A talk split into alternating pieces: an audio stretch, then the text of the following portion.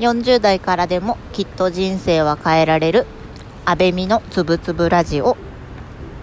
この放送は40代中間管理職であるワーママ安倍美が人生をもっと豊かに生きやすくをテーマに日々の小さな出来事から自分の思考の言語化に向き合う番組となります、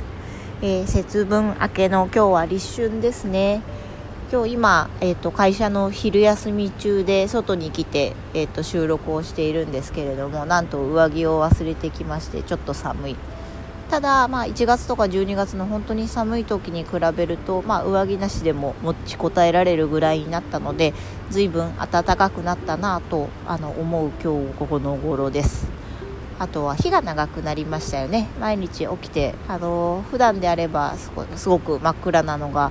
少し、えっと、日が昇る時間が早くなってきたのと日が沈む時間も少し遅くなってきたのでなんかこれからですね暖かくなるし日も長くなるしで少しワクワクするあの日が迎えられそうと思っていてほっとしております。今日はですねちょっとこの、あの収録を始めたのもそうなんですけれども今年私自身はですね行動するとかあととにかくあがくっていうところをあの重点的に取り組んでおりまして、まあ、それをすることによって、まあ、自分の中の気持ちの変化とかその辺りをお話ししてみたいと思います。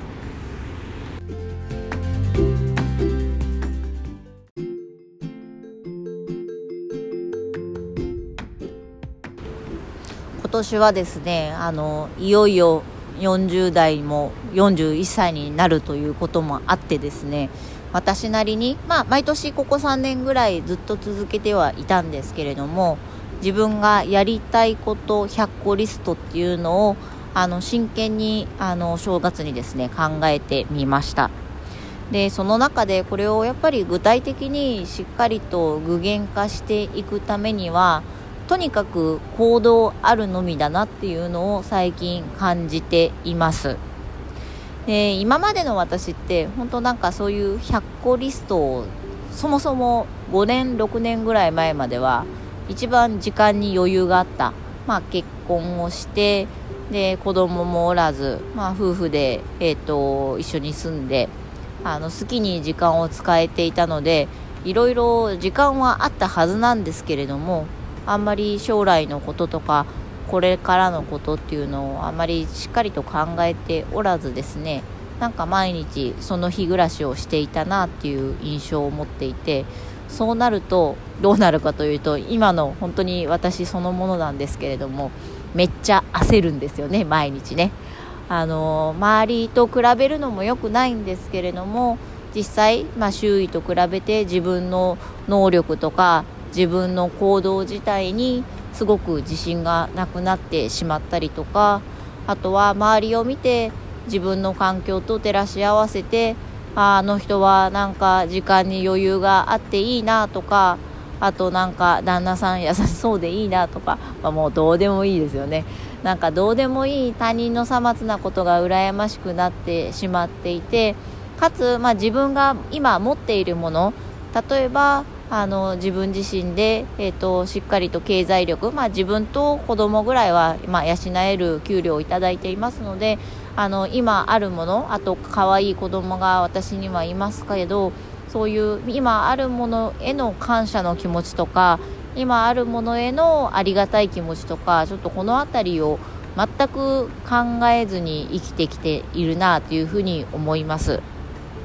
ただあの子供をあの産んでですねやりたいことがやれないモヤモヤの期間が子供が0歳1歳半ぐらいまで1年半ぐらい続いてでその上で復職してですねやっぱりそもそもですね自分自身その生き方とか考え方変えないとこれこのまま死ぬのめっちゃ後悔するなっていうのを最近自分の中からですね内発的動機付けってやつですね。自分の中からまあ、あの思い起こすに至りまして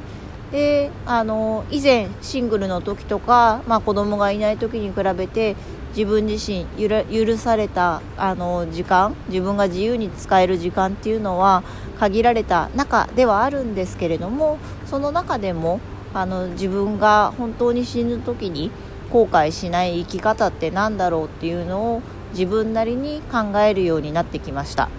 で自分なりに考えるようになった結果自分自身もあじゃあ私本当に来年自分は何したいんだろう？で自分の中でできないっていうふうに決めつけてしまってることに対してまずそこのマインドブロックを取って自分が例えば本当にまっさらな状態で今の家庭も仕事も何もかもなければ何がやりたいんだろうっていうのを少し今までと比べて真剣に考えるようになりました。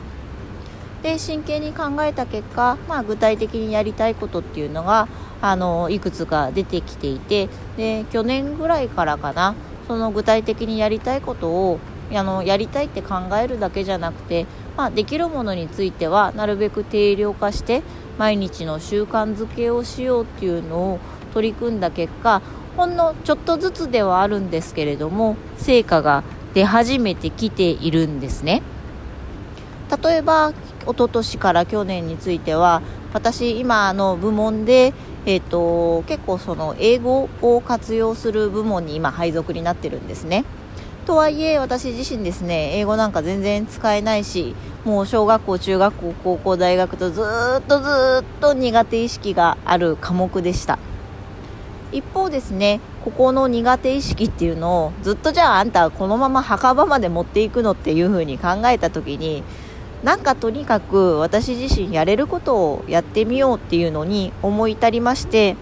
とはいえなんか私もそんなに、えーと、例えば楽しみながら語学を勉強するってできるタイプではないのでひとまずゲーム感覚で TOEICとか、まあ、そういったもので定量化した目標値を持ってですね自分の中で、えーと、できることということで、まあ、毎日1時間ぐらい勉強をする。で週に7時間勉強をする。かつ TOEICで何点取るっていう目標を定めましてその中で昨年はですね、まあ、自分の目標通りの成果が出せたんですね。で目標通りの成果が出せていくとこれは本当にあの面白いもので自分自身の中の気持ちモチベーションもすごくあの変わったし自分自身も自己肯定感あの自己効力感自分はやればできるじゃんっていう気持ちが本当に自信が今まで自分自身なかったんですけれども少しずつ自信を回復してきている自信が持てるようになってきているっていうあの循環が良くなってきているなっていうのを自分自身も感じています。またですねあの循環が良くなるとともにそれに取り組んだことによって自分があのやればできるじゃんっていう気持ちになりそうなるとですね過去の自分と比べてどうだっていうのは比較するんですけれどもあんまりその他人と比べる他人をすごく羨ましがってあの人と比べてどうだこの人と比べてどうだっていうのはあんまりあの前に比べると確かにね今でも多少はあるんですけれども少しずつ考えなくなってきたな考えてる余裕なんかないよな。まず自分がですねやりたいことを実現するためにあの24時間の中の自分があの好きに使える時間を使おうということで、えーと、考え方と時間の使い方っていうのをすごく気をつけてきているなっていうふうに思っています。またやっぱりこういったことで成功事例が生まれますとその成功事例を習慣化するとともにですね、まあ、他に自分のやりたいこととか自分が、えーと、叶えたいことっていうのを考えてそれを考えるだけじゃなくてこうやって行動に移せば私自身できたんだから次叶えたいことやりたいこともひとまずやってみようっていうふうに考えられるようになってきました。本当にこれって考えるだけじゃ何も進まないんですけれどもあの行動に移してとにかく一度あがいてみることですね。これっていうのはあの今私もすごく試行錯誤しながら正直頭も良くないんで戦略的に考えたり後先をすごく考えて何かをするっていうのはできてないんですけれどもこの音声配信も、まあ、少しずつ自分のできる範囲であの自分が、まあ、10できるとしたら11ぐらいを目標に少しのストレッチ目標を持ちながらですね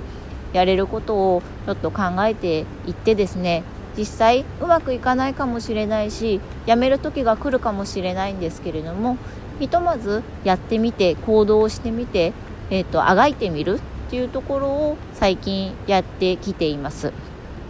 でやることによってあの気持ちも本当に大変でもう今日なんか全然できてないなって後悔する日ももちろんあるんですけれどもあの自分のマインドとかあの考え方とかが以前に比べると少しあ自分明るくなってきてるなっていうのがすごく分かるようになってきましたのでまずやりたいことを考えて、えっと、できないかもしれないけれどもひとまず行動に移すことですね。行動に移せば、えっと、うまくいかないかもしれないけれどもやったことでは自分の自己肯定感っていうのが上がりますので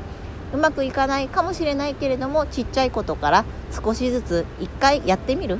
っていうところを今日はおすすめしたくて、えっと、配信をしてみました。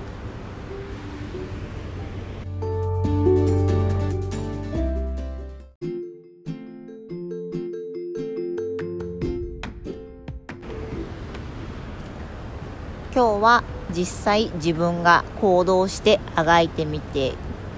自分の気持ちの変化心境の変化あとあの人生に対するですね考え方の変化についてお話をしてみました。やっぱり実際やってみてそのやってみたことによって、まあ、自分が成し遂げたいことが少しでも達成されるようになるとそこからはすごく人生というのかですかね自分の生活が少しずつだけどうまく回るようになってきたなっていうふうに感じることが増えてきましたので、まあ、皆さん時間はですね24時間皆平等で有限なのでその有限な時間を私自身もそうなんですけれどもあのある程度ねこの40代を超えてくると人生の先っていうのがもうあ半分過ぎたなそろそろっていうような気になってくるので残りの半分をあの豊かに楽しく生きるためにどうすればいいかっていうのをあの考えながらかつそれをやりたいことを行動に移していきながらみんな後悔せずに生きていければいいなというふうに思っています。ではまた明日。